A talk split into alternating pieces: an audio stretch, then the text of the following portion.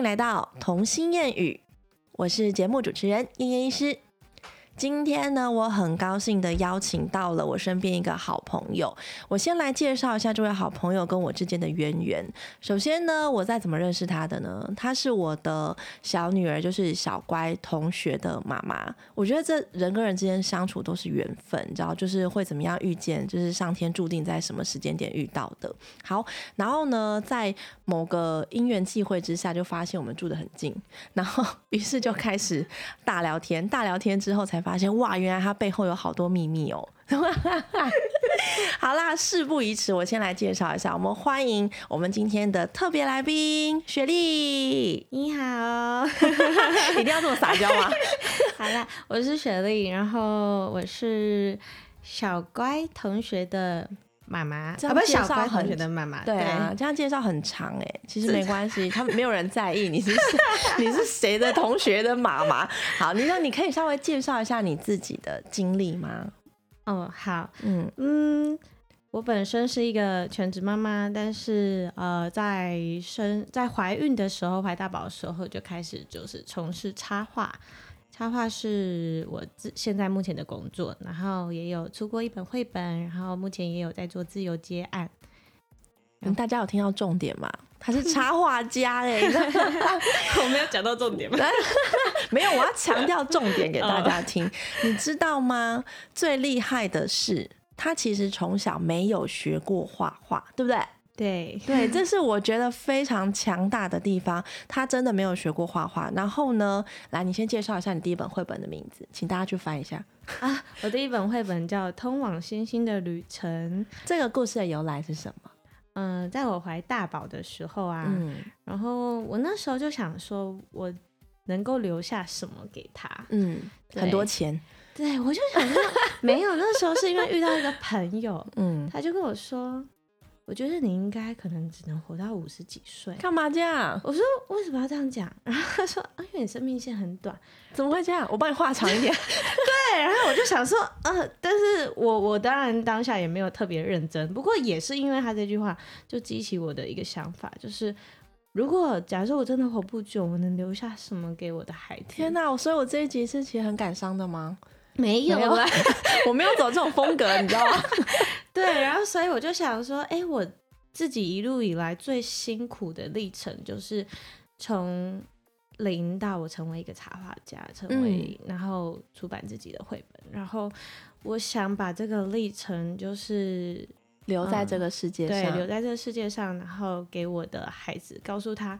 哎，其实你一直都闪闪发光，嗯，对，你是一个故事的主角，对，对，你在上演一个你自己的故事，对，但是你自己看不到，你觉得你很迷惘，可是你不知道，所以你想去寻找星星，但其实你就是那个那颗星星啊，好感动，对啊，所以我就觉得，嗯，然后包含像我，我本来就有在写日记、写随笔的习惯，然后我其实五年前就开始写，我一直都把我这个从开始到现在成为插画家的一个历程，嗯，我都会记录下来。然后里面其实有很多很多很多情感、情感，对，然后家里遇到的事情等等等。就是从我还在做呃饭店工作的时候，嗯，前身 是做饭店工作的，我做过好多工作哦，对对，可是你知道吗？这有时候是一个命运的牵引，就是当我们人生其实，在长大的过程中，就是要去经历很多不同的任务跟阶段，嗯，你在这些任务阶段追寻的过程中，最后才会找到一个自我安定的位置。嗯，我想你现在就是走到这个自我安定的位置，对不对？对对，相对之下，你在做这件事情，第一个是你的兴趣，嗯，第二个是你是怀有一个很重大对自己的就是一个使命责任，对对对对对，一个使命感，所以相对之下，你在实现自我的这一部分就会非常有冲劲，对吗？呃，最近不敢说。好，没有什么最近才刚完成一本，只只是还在就是投稿阶段，对啊。哦，所以这个还不能讲名字，是不是？呃，不行，因为可能主办单位他还是有规定说，你的图跟你的那些先都要保密，都是要保密。OK OK，那没关系，等你上市的时候，我再帮你宣传。哦，希望能够有机会，就是本人的听众其实也只有小小一点点，没关系。好，我会帮你把第一本书就是架在我的网站上，这样好不好？谢谢。好好好，那我要解释一下为什么这一集我想要邀请雪莉来跟我聊聊。好，这前面是一个有一个小故事的。那因为大家都知道，小 Q 现在已经来到大班的，就是上学期末了，就是已经五岁多，快要六岁了。那其实呢，在过去长大的过程中，我真的不夸张，是长大过程中，我断断续续就听到他对我有一些要求，有一些说：“妈妈，我想要学什么？我想要学什么？”我觉得有一部分我都是听听而已，没有当真，是因为我一直很怀疑这个年纪他说话的真心。你有没有经历过那种，你就是可曾经想要学什么东西，但是虎头蛇尾？三分钟热度一定有啊，对啊，所以是不是我当时我觉得我真的很坏耶？我就是完全没有要支持他的意思，我就觉得哦，真的哇塞，好酷哦，然后就把他搪塞过去。好，然后反正呢，小 Q 对我要求说他要弹钢琴这件事情，就这样子过了一年多，因为他们班上有同学真的很厉害，就学了很久，然后很会弹，然后他可能充满了羡慕之情，就觉得说哇，好厉害哦，怎么可以弹，就是这么厉害就对了。于是呢，好，这件故事发生的在前一天晚上，又有一个小小插曲。有一天下午呢，我去接他的时候，结果呢，在校门口出来的时候，姐姐突然间，你知道他们最近学校很疯宝可梦这件事情。那我相信大家都有断断续续听我讲过，就是我其实非常讨厌宝可梦，然后我就带着个人情绪，我就也禁止我们家出现任何宝可梦的东西。我觉得我不是禁止。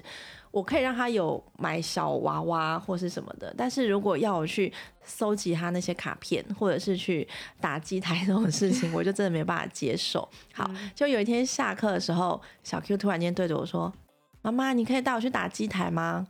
然后那一天刚好是我又上班，就是上了两整，已经有点累跟烦躁，所以在我的情绪上面，我就想都没想，我就直接在。不管旁边有任何人有多羞辱的情况下，我就直接对着他说：“抱歉了，你爸跟你妈这一辈子都不会带你去做打机台这件事情，除非你自己有钱就可以自己去。如果你真的很想去打机台，那你就去找别人当爸爸妈妈。”我们讲话讲的很重，蛮重，蛮重，对不 对？就当时候是一个就情绪很火爆的情况下，我觉得哈，真的要先安定自己的内心，再跟小孩讲话，不然他永远会有那个心灵创伤。好了，我后来再来弥补他好了。对，反正对啊。然后当下我就觉得说，可恶，你竟然要花我的钱去打机台。于是我就想要借由此事，就是喂教他，就是什么是正确的价值观。于是刚好在这一件事情过后的隔天，他又跟我提起说：“妈妈，我们什么时候要去学钢琴？”嗯，对，然后当下我觉得天哪，这简直是一个天时地利跟人和，我就直接跟他说：“宝贝，你真的要学钢琴吗？”然后他就看着我，就很诚恳的说：“对，我要学钢琴。”我就哦，好的，妈妈立刻为你服务。我真的不夸张，我当天搜寻就是我们家附近的钢琴，然后跟风评什么的，我搜寻一整天，我最后找到一个我觉得非常理想的钢琴教室，嗯，然后我就火速报名，还报名了两个月。哦，你知道为什么只有两个月吗？因为怕。他虎头，对，而且我当时候跟老公讲的时候，他爸爸还说他很快就不学了啦，不用买钢琴。我说，哎，可是要练习耶，嗯，我们就先跟同学借玩具回来练习就好。所以你有看到我们家那边有个玩具？哎，有 看到了，对，就是那个是他们在练习的。然后就我们本来真的不打算给他买钢琴，所以这件事情也是当一个闹剧来处理。但我当下就跟他解释说。你知道吗？如果你是要我掏钱出来，然后让你去学习，学习这件事情，如果它会成为你人生一个很重要的经历，或者是它会让你抒发你的情绪，或者是你真的可以很享受这件事情的话，是有正向意义的。再多的钱，我就算卖掉我身上的器官，我还是 我真的跟他讲太夸张，我就 很浮夸。但他后来问我说什么是卖掉器官，现在比较知道，就蛮蛮尴尬的。他成为人口贩子这样。好，然后反正我就跟他说，不管是怎样，我就会死命的去筹钱，就为你付学费，这些我会付的心甘情愿。嗯，但是我真心的觉得去打宝可梦机台换到的卡片，我不觉得你有成长。因为我觉得你就算学会了这一只是三星，或这只是五星，你大概十年后它还是三星跟五星啊，你有什么成长嘛？这样对啊，所以我当下就跟他顺势跟他解释这个意义。好，那。也是因为这样的关系啦，其实中间还有一层想法，就是我我就开始在犹豫啦。我承认我过去真的是一个很不愿意带他去学习任何才艺的妈妈。嗯，那因为不带他学习才艺，有一个点是因为我很懒。我觉得接送小孩真的是一个很劳心劳力的问题，对不对？没错，对，就是你要接送他上下课，然后赶场，然后又要关注他上课的情绪。学习的结果，嗯，我觉得我当下每次他跟我提出要上才艺班的时候，我就满脑子想说未来会出现很多亲子冲突的场面，嗯，对我为了要避免那些亲子冲突，所以我干脆就都不要学，反正顺便省钱。我这样是不是很坏？呃，理解，我能理解，但是，呃，我觉得学习的过程一定比学习结果来的更重要。真的，可是你也是到长大才理解啊。嗯，但是就是我爸妈那个时候没有办法当我的追随者，但是你你可以当你孩子的追随者。对啦，现在就是因为我们我们现在的心态跟过去传统式的教养已经不一样了嘛，对不对？那为什么我会特别邀请雪莉来聊聊这一集？是因为雪莉，你要不要讲一下你现在在学钢琴的过去的心路历程？我先讲一下哦，她是一个很勤奋、很冲、很有想法的女汉子，我 可以说是女汉子。不要看她就是声音很好听啊，很娇弱，但是她是一个很有想法的女孩子。因为呢，她在小时候，我记得你跟我讲过，说你从小就要求过你要学钢琴，有讲过无千万、无数千万次吧，对不对？对对，然后最后没有学成。对，因为我爸爸妈妈觉得说。学钢琴跟学画画是一样的，它只能当兴趣，不能当饭吃。它不能当饭吃，所以他们愿意花钱让我上安静班补习，但是不会花任何一毛钱在。才艺这件事情，他们看待这件事情的想法，可能就跟你看待宝可梦是一样的道理。你懂我的意思吗？这是真的糟糕，我怎么落入这种陷阱了？怎么会这样子？对，但他们也觉得说，画画你自己就可以画的很开心，你何必学？对啊，那钢琴确实你没办法自学。而且家里一台玩具琴都没有。对啊，只是你可以自己画键盘，然后自己在按，然后自己唱。我连键盘长怎样我都 不知道。对，这个真的要学。对啊，所以其实那个时候，当然只是因为小时候年纪小小的时候，可能也是因为觉得哦，别人弹钢琴好厉害，好漂亮。对，可是。你说我是一个女汉子，是因为我觉得我脑海中想象出一个我自己在做什么的画面的时候，我就想去实实现它。对你是一个非常有行动力的人。对，嗯，还没生小孩之前比较有行动力。不能这么说，你要想哦，我就算满脑子想要为我女儿留下一些什么，但是我到现在也没有为她做些什么啊。有啊，你每天都在身教她。我身教她吗？你说就是我这辈子都不可能让你去打鸡蛋吗？说就是让他知道，然后跟他讲卖器官这件事，是不是？真的，对，就是我们做法不一样嘛。对，我走浪漫路线，你比较你比较温暖，然后我比较写实，我是那种写实风，我随便把他的器官拿去买那种。OK，然后结果后来，我我想要知道，你当时候真的只是因为觉得弹钢琴这件事是非常美好，你想要看看自己弹钢琴的样子，是吗？对，单纯就是这样，所以也许那时候我学会虎头蛇尾啊，哦，有可能呢，哦，对，然后所以你当下其实对你爸妈不让你学这件事情，心情到现在还是难以释怀，是不是？我其实不会，我跟我妈说过，我从没怪过她。你怎么这么善解人意啊？我是看说真的，因为我说那个时候的你们就是。要养小孩很有很多考考量，很多考量，嗯，不是随随便便就能花钱去做学这些你们认为可能没有用的才艺，对对，而且如果你让我学，那我哥哥要不要学？对对，所以其实。我跟我妈妈说我没有怪他，所以我那时候偷偷练琴，然后我在我婚礼表演的时候呢，我妈是不知道的，所以我表演完，我跟她想哭嘛，我跟她说妈妈，我从来没有怪过你。天哪，我要哭了！你不要把我这个很喜剧的节目搞得很悲伤，好不好？然后我跟她说，就是我想做的事情，我会自己实践，就是就是你以前没有帮我做到都没有关系。真的，我是在那我妈有哭哎，拜托，我不是你妈，我都快哭了，好不好？这 对这个什么多正向的想法，你可以多跟我女儿聊聊吗？因为我觉得她可能三十岁的时候会怪我，当时我没有让她打一次机台。哦，那有可能他，但是打机台这件事情，就就就像如果我小时候跟我妈说，妈，我想去拔掉拔那个香肠，你可不可以让我去？哎、我长大对，也不但是我们会，我们小时候有没有拔过香肠？我没有哎、天哪，我有！那你好意思跟你女儿说？好，我决定我一定会带她去打一次机台，但是用她零用钱，你你把大家去拔香肠就好，起码还可以还吃可。以吃香肠。我只要把宝可梦卡吃掉。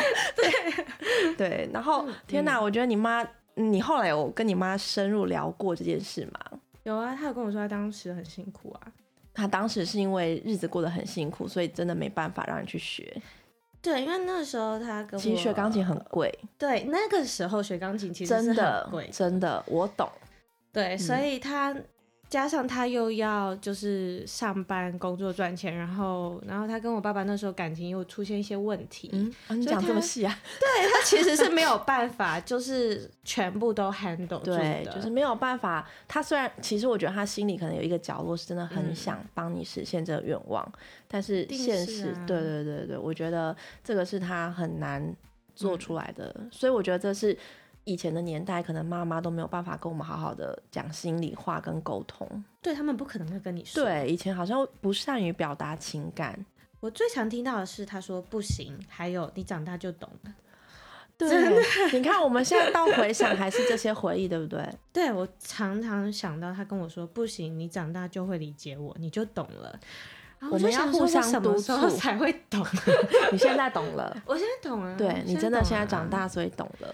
所以我们要督促对方，我们不要这样跟小孩讲话，怎么办？就是我自己有时候也会讲出不该讲的话，所以我我非常能理解，真的。但是要好好跟他做后续沟通。对，我觉得后续要把整个你你大人在想这件事情的想法都跟他解释清楚。我等下我今天下课回家，我跟他解释卖器官的事情，这有点太细，我一定要好好跟他解释卖器官要你可以先不要在他进吃饭手术室。我解释的点都会有误差，你知道吗？就是有时候啦，嗯。就是我会一秒变身，就是觉得说你怎么会做出这种不良的要求，就是想要怒吼的时候，然后我的伴侣，我的心灵导师就会从我身边经过，就说不要变成你妈哦，然后飘过去，然后我就会一一秒再变回慈母，然后就来宝贝，我们坐下来好好聊一聊，我跟你说，我老公也会讲一模一样的话，不要变成你妈哦。是不是？奇怪，他们就不会变成他爸吗？我也常常觉得他变成他爸啊，是不是？对啊我知道我跟我妈有真的有相似之处，我真的觉得有啊。一定会有，因为我们是看着这样长大的，所以嗯小孩也是看着我们长大的，所以为什么身教很重要？有时候不用不用想说我要为他做那么多的事，其实我把自己做好，他们就会变很好了。对啊，其实我觉得你可以问小 Q，你想要收集那些卡牌，是因为你想有更多东西可以画吗？我问过了，他说他可以跟同学交换，哦，是不是这个理由就算 这个理由没有办法支撑啊，对不对？对，如果他是说他想要那样子的画册，他可以去模仿，可以画的话，我觉得或许还可以找另一个方式。那他如果要画册，我就 Google 很多图片给他画就好了。对啊，print 出来、就是。对啊，但是没有，他就是想要手里握着那些卡牌，哦还要收集，然后可以去跟同学交换，因为大家都在交换。然后他是、因为我们家没有嘛，他真的都是人家送他的欸、然后因为他交换不出来，我觉得在嗯他的年纪的同才那种关系，他可能会觉得是一种压力，嗯，对，会有点自卑感。我我在想是这样，但是这这点我没有跟他讨论到内心，因为我就直接禁止了。我好霸道哦。嗯，我觉得一定会，因为同才会比较。对啊，你看当妈是不是很难？要禁止也不是，要支持也不是，对不对？我就没钱支持他。就是要让他知道说，就是做这件事情可能真的是比较没有意义。然后，哦，妈妈能理解你会有同台的压力，但是班上难道没有其他小朋友不玩吗？全部都玩吗？可是我觉得孩子他们不会看到不玩的那些人，哦，他他们只会。看到一起在玩的人，然后他们谈论的有多热络，然后我为什么没有办法加入他们的族群里面？我觉得孩子们看到是这样，那当然也是有一些人自己在角落做自己的事，比如说我觉得美美就是在角落做自己的事那种人，然后比如说睡觉就在那边咬袜子，对，是自己会做的事情，对，他就不在乎别人的看法。可是姐姐不是，姐姐就是她必须要很享受那个融入那个族群那个感受，我觉得这是她的个性嗯，所以我觉得在带她的过程中有这种很多细节，就是。其实我觉得反复踩到我的点都是同一件事情，都他希望他成为别人，但是这样其实很辛苦，他很辛苦，我也很辛苦，我要忍住不要生气。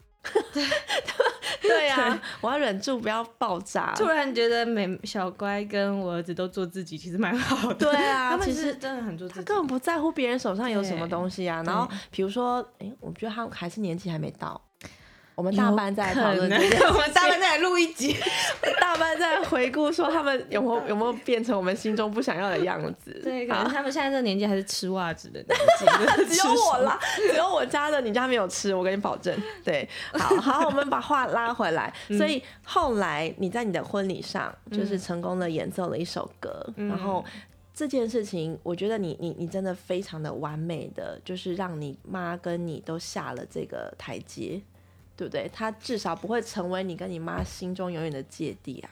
对，但我妈妈真的是非常的传统。她后来结束之后，她跟我说：“嗯，你还要再多练习，手指头还有点不灵活。”这样。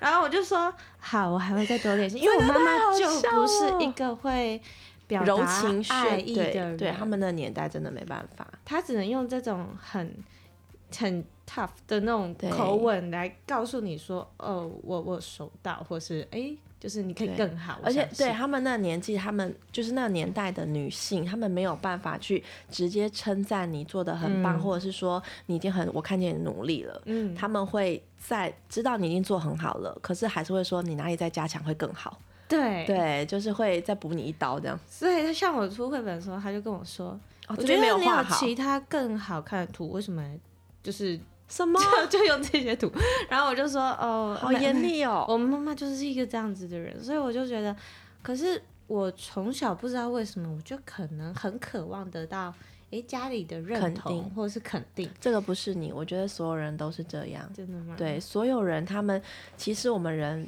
一生中在做很多事情都是在寻求认可，因为我们在别人的认可中可以找到自己的角色。除非心灵要非常强大，例如我老公那种心灵强大、做自己好自在那一种，他可能就不需要去寻求别人的认可。对对，但是一般人，我们其实都还是会非常需要认可。就像我就很在乎，就是我病人走出去，他病有没有好，或者是他会去给我留副评。对啊，我我我嘴巴上说我不在意，但是我还是会害怕，就是我有没有处理好我刚刚这个病人。对啊。会啦，会，每个人都会这样说，你这是很正常的，不用担心。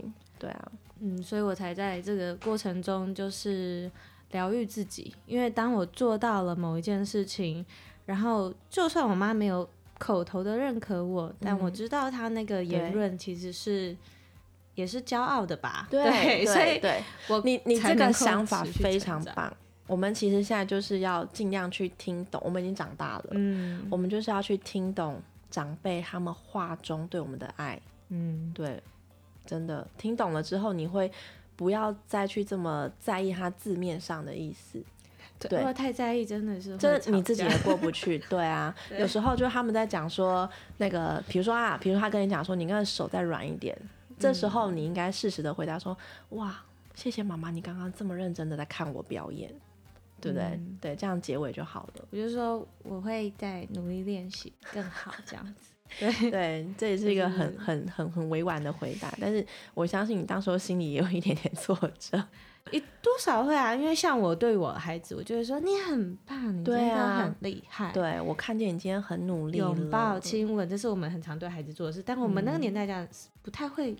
对啊，这样子去拥抱或亲吻孩子，嗯，可是相对之下，那个年代的女性，她们其实也没有被拥抱，没有被真正的关怀过，没有人在乎她们为家付出了多少，是，她们真的其实心很累了，所以她们当然，我觉得她们付不出 一点点温暖的问候也合理啦，真的够累了，回去抱抱她哦。你说我妈妈还是我儿子？当然是你妈要抱你儿子干嘛？会，其实我会，我是到了长大才会主动说，哎，抱抱。然后他每次都说干嘛啦？这样，但他其实是很开心的。对，你看鱼尾纹都露出来的，对，夹死一只蚊子。真的，就是我觉得对于像是这样子的亲子关系。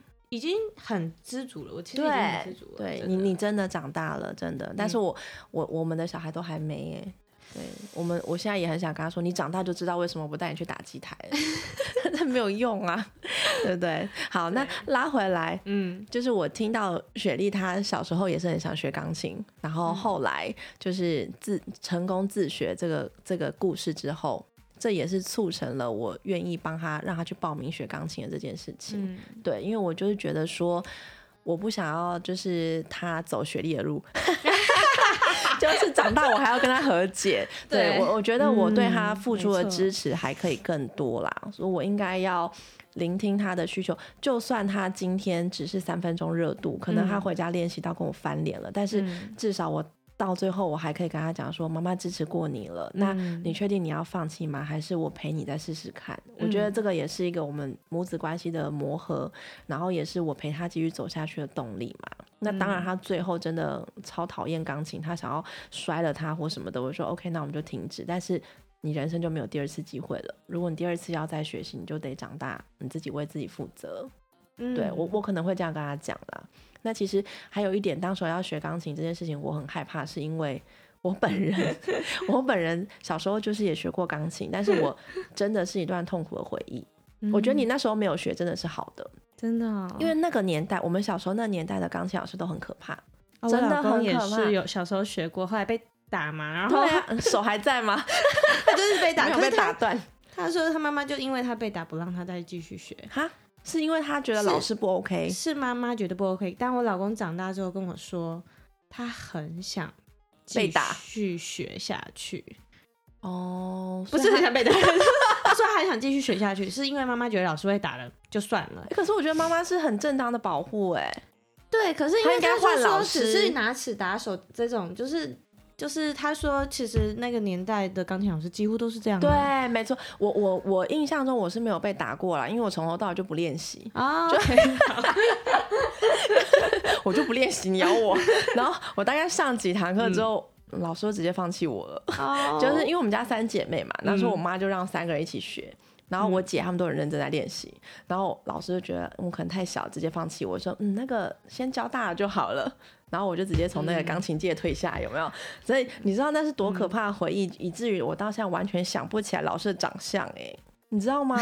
对，那不是一个很快乐的回忆。然后我就觉得说，对我来说学钢琴那段时间很痛苦，为什么要让小孩 有经历这样的痛苦呢？对，而且我相信他是不清楚自己要什么，所以才对我提出这个要求。因为我觉得大班真的不不了解自己在说什么。我相信他当时候跟我说他打击他，真的不知道自己在说什么。但或许他，你有把你小时候学钢琴不好的经历带到他身上，对，你有做这个做了投射作用，所以我我以为我在保护他，但实际上我反而限制住他了，对，所以我限制他一年都不让他学。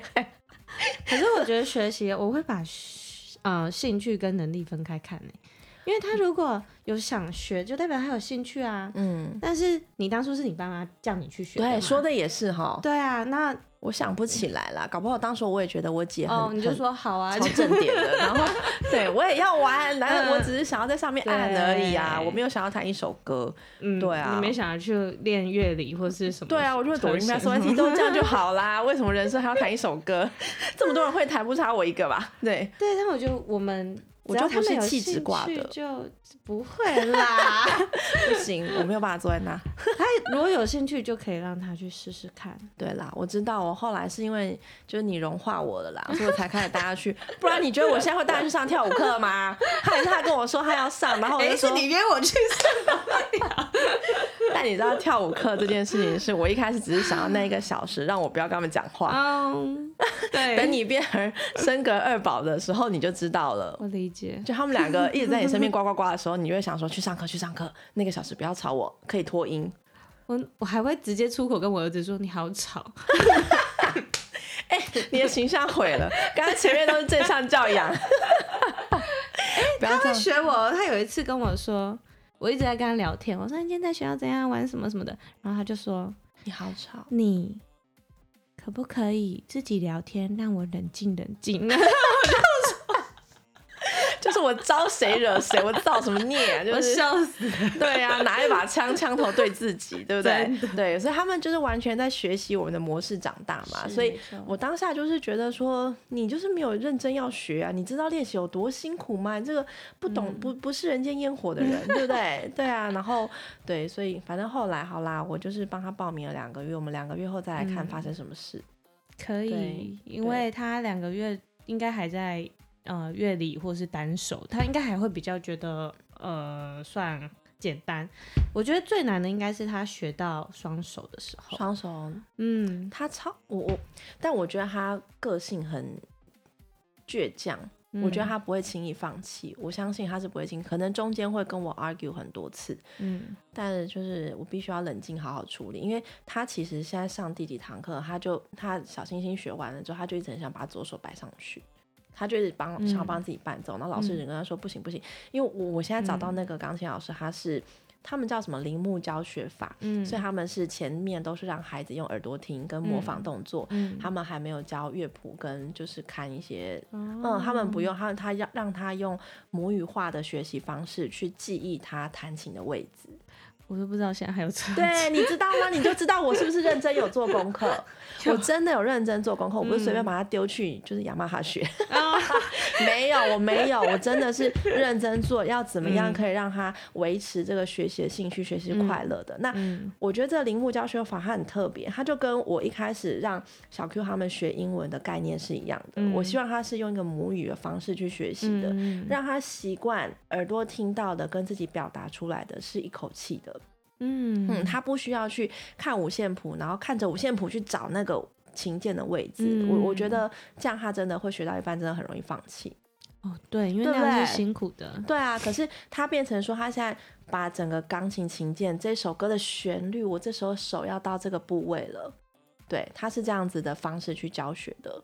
主要这个方式也可以训练音感，我觉得对对对对，会训练相对音感嘛，嗯对不对？嗯然后，而且他也可以比较好遵照像跟老师在玩游戏的方式，就是诶，我可以这样滑过去，按到这个键哦，那他就可以跟着，就很快就做到。所以他大概他们他现在因为年纪小，所以一堂课只上三十分钟，然后一周会上两堂。嗯，可是你会发现他真的学的蛮愉快的。